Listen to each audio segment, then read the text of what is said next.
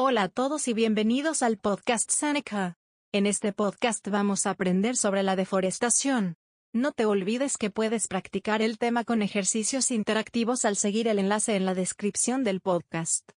Vamos a aprender sobre los detalles y las consecuencias graves de la deforestación.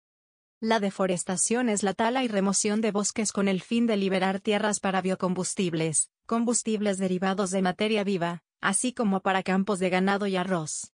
Afecta el dióxido de carbono porque la quema de árboles y la descomposición de la madera aumentan la tasa de dióxido de carbono que se libera en la atmósfera. A medida que se realiza menos fotosíntesis, se elimina menos dióxido de carbono de la atmósfera. Tiene un impacto negativo en la biodiversidad. La deforestación destruye hábitats. Esto hace que la biodiversidad se pierda. También afecta a los servicios de ecosistemas. La deforestación provoca una pérdida de los servicios ecosistémicos provistos por los bosques, como la prevención de la erosión, el control de inundaciones y el suministro de alimentos. Además, la deforestación produce el metano. Los bosques a menudo se talan para ser reemplazados por la agricultura, con el propósito de cultivar arroz o criar ganado. Estas actividades producen metano, el cual es un gas de efecto invernadero.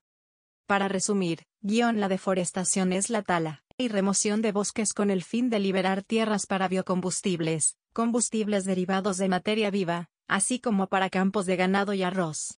La deforestación tiene varias consecuencias graves. Visita seneca.lat para acceder cientos de resúmenes, ejercicios y recursos gratuitos en línea. Seneca.lat es una plataforma divertida y gratuita con recursos educativos gratuitos. ¿Puedes aprender dos veces más rápido en Seneca.lat? Visita Seneca.lat.